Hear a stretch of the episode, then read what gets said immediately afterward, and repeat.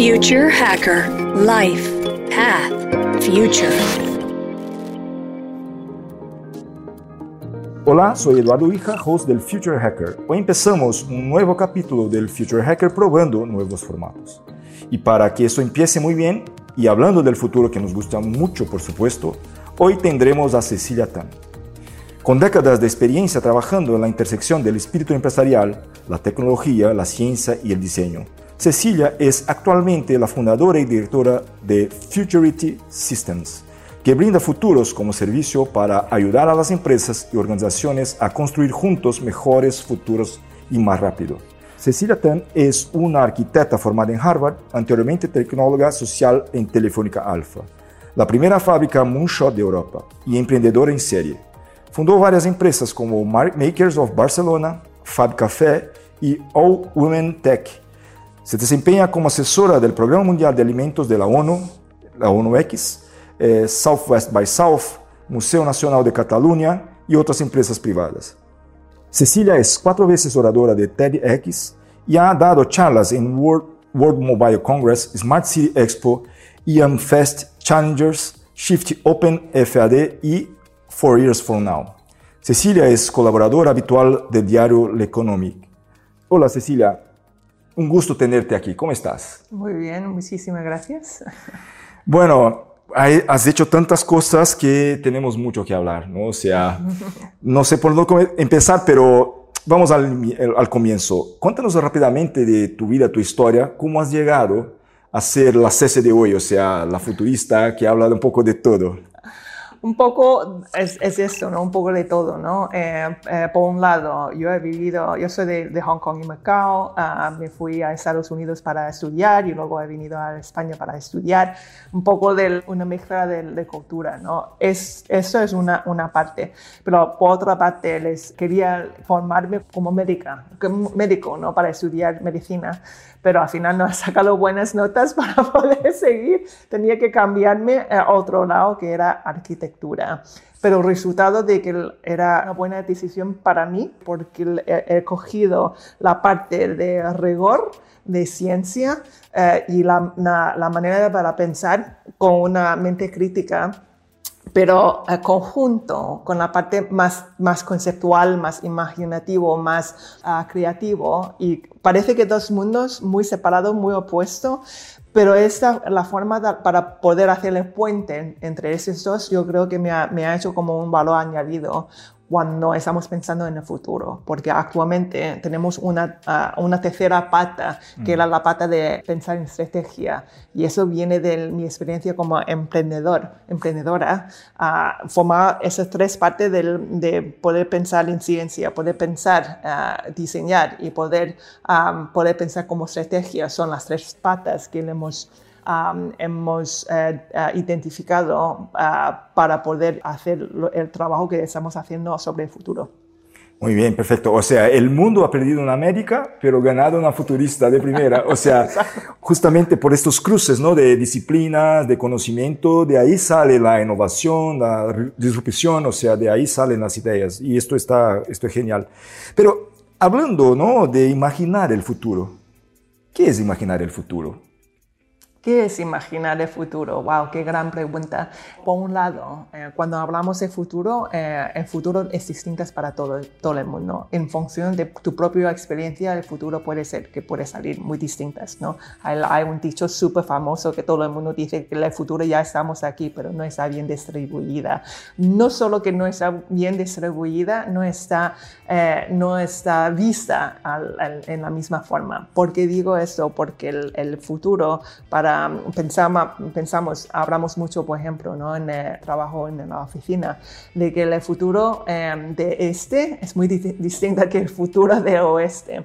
Se llama um, futurism muy distinta, ¿no? El futurismo, tal como hablamos hoy en día, es, está muy, em, tiene raíces eh, muy del occidental, ¿no? Y si hablamos de futurism o queer futurism, hay un montón de distintas maneras para pensar en futuros. Eso es una cosa, ¿no? la otra cosa es, si hablamos de evolución de futuros, empezamos con estrategias y eso tiene a raíz de militar. ¿Por qué? Porque el margen de error es poquísimo, ¿no? Entonces, em, de, de raíz de militar han salido lo que se llama scenario planning, planeamiento de escenario. Tienen que plantear dónde nos vamos a atacar y qué estrategia vamos a, a mover para que estemos seguros, ¿no? Bien, pero después de esto ha evolucionado más bien estrategia de negocio, dónde situamos para que tenemos, sacamos el, mejor rendimiento, qué tenemos que hacer para que sea eh, más, da más beneficios, ¿no? Pero todo de eso tenemos una postura más teórica, ¿no? El, mm, y hoy en día yo creo que estamos en el punto de evolución de de industria, ¿no? De futuro, mm. de que tenemos herramientas para que sean más proactivas. Entonces tenemos que, ah, tenemos que cambiar un poco del, del, mindset de que no estamos esperando de que viene el futuro, sino tenemos que actuar y proactivamente crear esos futuros. Y cuando esa, la pregunta era de que cómo podemos hacer esas visiones de futuros, pues a través través de prototipar, a través de crear y a través de ser proactivo, de hacer esos futuros uh, que, que sea bien para todos.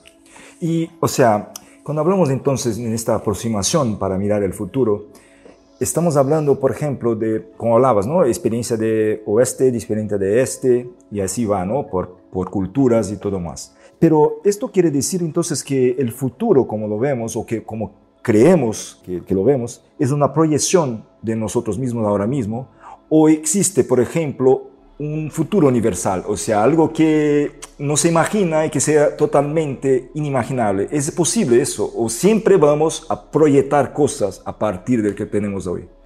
Yo creo que hay diferentes escalas de, de esos tipos de proyección y las escalas también está, eh, se corresponde en el horizontes de futuros. ¿no? Hay, una, hay un framework, digamos, hay una, un marco, en castellano dice, del, del, que se llama pace layers, las capas del de ritmos de cambios, ¿no? Um, y eh, viene de un libro de Stuart Brandt de 1999, o sea, hace tiempo. El Pace Layers uh, funciona así. Tiene la capa de naturaleza por abajo. Eso es el ritmo del, de cambio de naturaleza es muy lento. La evolución es muy lento. La evolución de, de biología es muy lento. Y después de eso hay la cultura.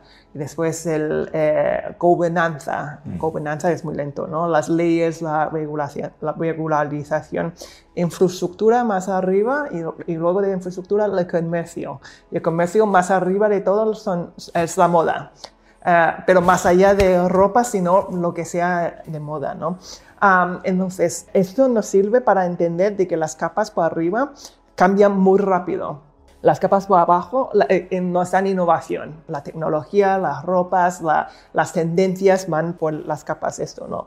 pero las capas por abajo nos dan em, estructuras, nos dan grounding, ¿no? Mm. Em, entonces, conjunto hace un sistema de la sociedad que nos ayuda a acompañar a futuro. Um, entonces nos dan resiliency, resiliencias, y eso eh, da estabilidad a la sociedad.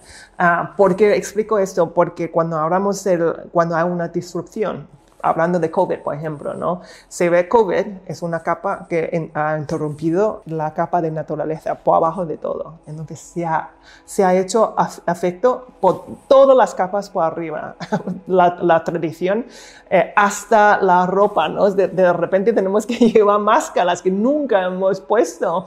Eh, seguramente las escuelas, la, forma de trabajar, eh, los negocios, todo se ha cambiado, ¿no? Entonces eso es una manera para entender y saber cómo podemos hacer la mirada hacia el futuro. Perfecto. Bueno, es, hablar de futuro podríamos estar por horas porque Es, es, maravilloso hablar de eso. Y bueno, solo un comentario, me parece mucho un poco la pirámide de Maslow, o sea, cuando dice, bueno, los básicos y cuando vamos arriba, si no tenemos lo básico resuelto, por arriba no tampoco. Entonces hay que mirar por debajo y empezar por las bases, ¿no? Eh, muy bien. Y hablando un poco eh, del concepto que me comentabas de future, hablando un poco más de concepto para las empresas, para que llegara a concretizar un poco más, si es que es posible concretizar el futuro para las empresas o para, para la gente de, de hoy.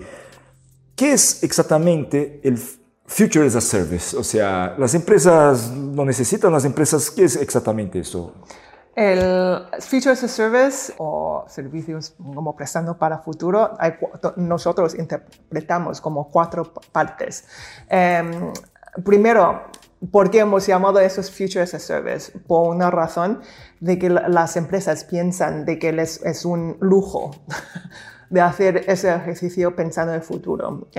todo lo que hay que ver con innovación, con futuro, las empresas cuando están en crisis, ¿qué hacen? Hacen de que vamos, al, vamos a proteger el core, vamos a lo que, lo que hacemos súper bien, lo, lo, vamos a hacer incluso mejor, eh, pero los demás, aquí estamos hablando del return of investment, ah, de más allá de tres años, ni vamos a mirar, lo vamos a proteger este core para sobrevivir todo entiendo súper bien, pero si no hacemos el ejercicio de, mirar el futuro, eh, cuando hay un crisis más allá de esos tres años, no, no está preparado. Ah, entonces, hoy en día como que la tecnología está cambiando tan rápido, si no estás preparado más allá, no estás preparado y no vas a sobrevivir. Entonces, que, queremos cambiar esto chip para que no, no, no, Future as a Service, de que tienes que incorporar como si fuera una estrategia de core de todas las empresas. Entonces, eh, tenemos cuatro partes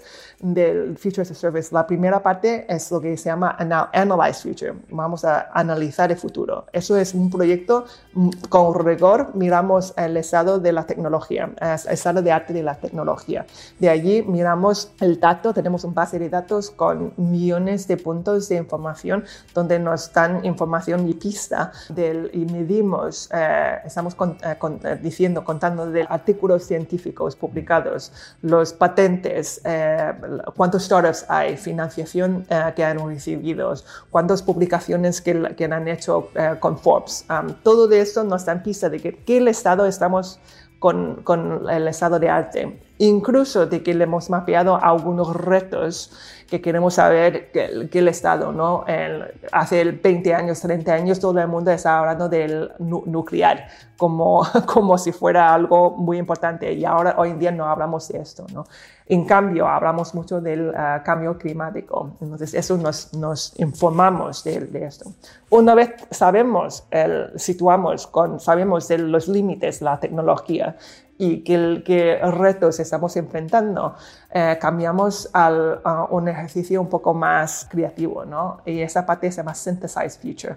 Esta parte lo estamos separado para entender, esta parte para juntar para crear algo nuevo, ¿no? Es, es, un ejercicio de world building, construyendo el mundo, es un, um, es un ejercicio para para viajar a, futuro y pensar que, cómo sería ese mundo en el futuro. Es un ejercicio de ideación, ah, es un ejercicio de brainstorming, las posibilidades que pueden ofrecer estas tecnologías que hoy en día ya sabemos los límites que, que pueden llevar aquí de 3, 5, 10, 20 años.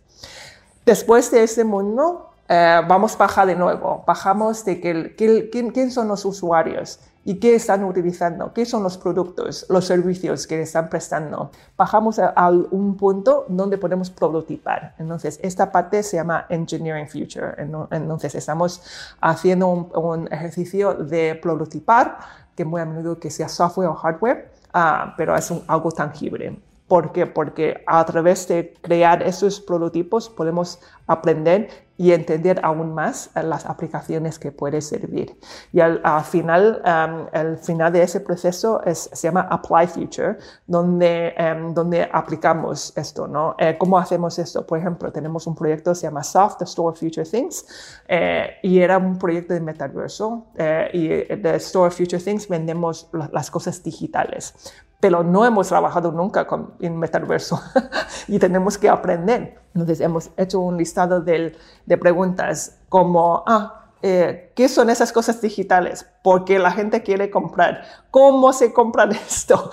¿Cómo, ¿Cuál es la experiencia? ¿Cómo lo llevan a casa? Eh, tenemos un, dos o dos, tres páginas de preguntas que tenemos que contestar. Y a través de un prototipo que hemos hecho, que es una tienda física y, con uh, AR/VR, eh, hemos montado esa experiencia y lo hemos abierto al público. Uh, entonces el público puede venir, puede testear, nos puede dar el feedback y después podemos hacer la iteración y después hacemos las eh, recomendaciones a las empresas. Oye, tú quieres hacer una tienda online. Eh, eso sería el paso, cómo se puede hacer.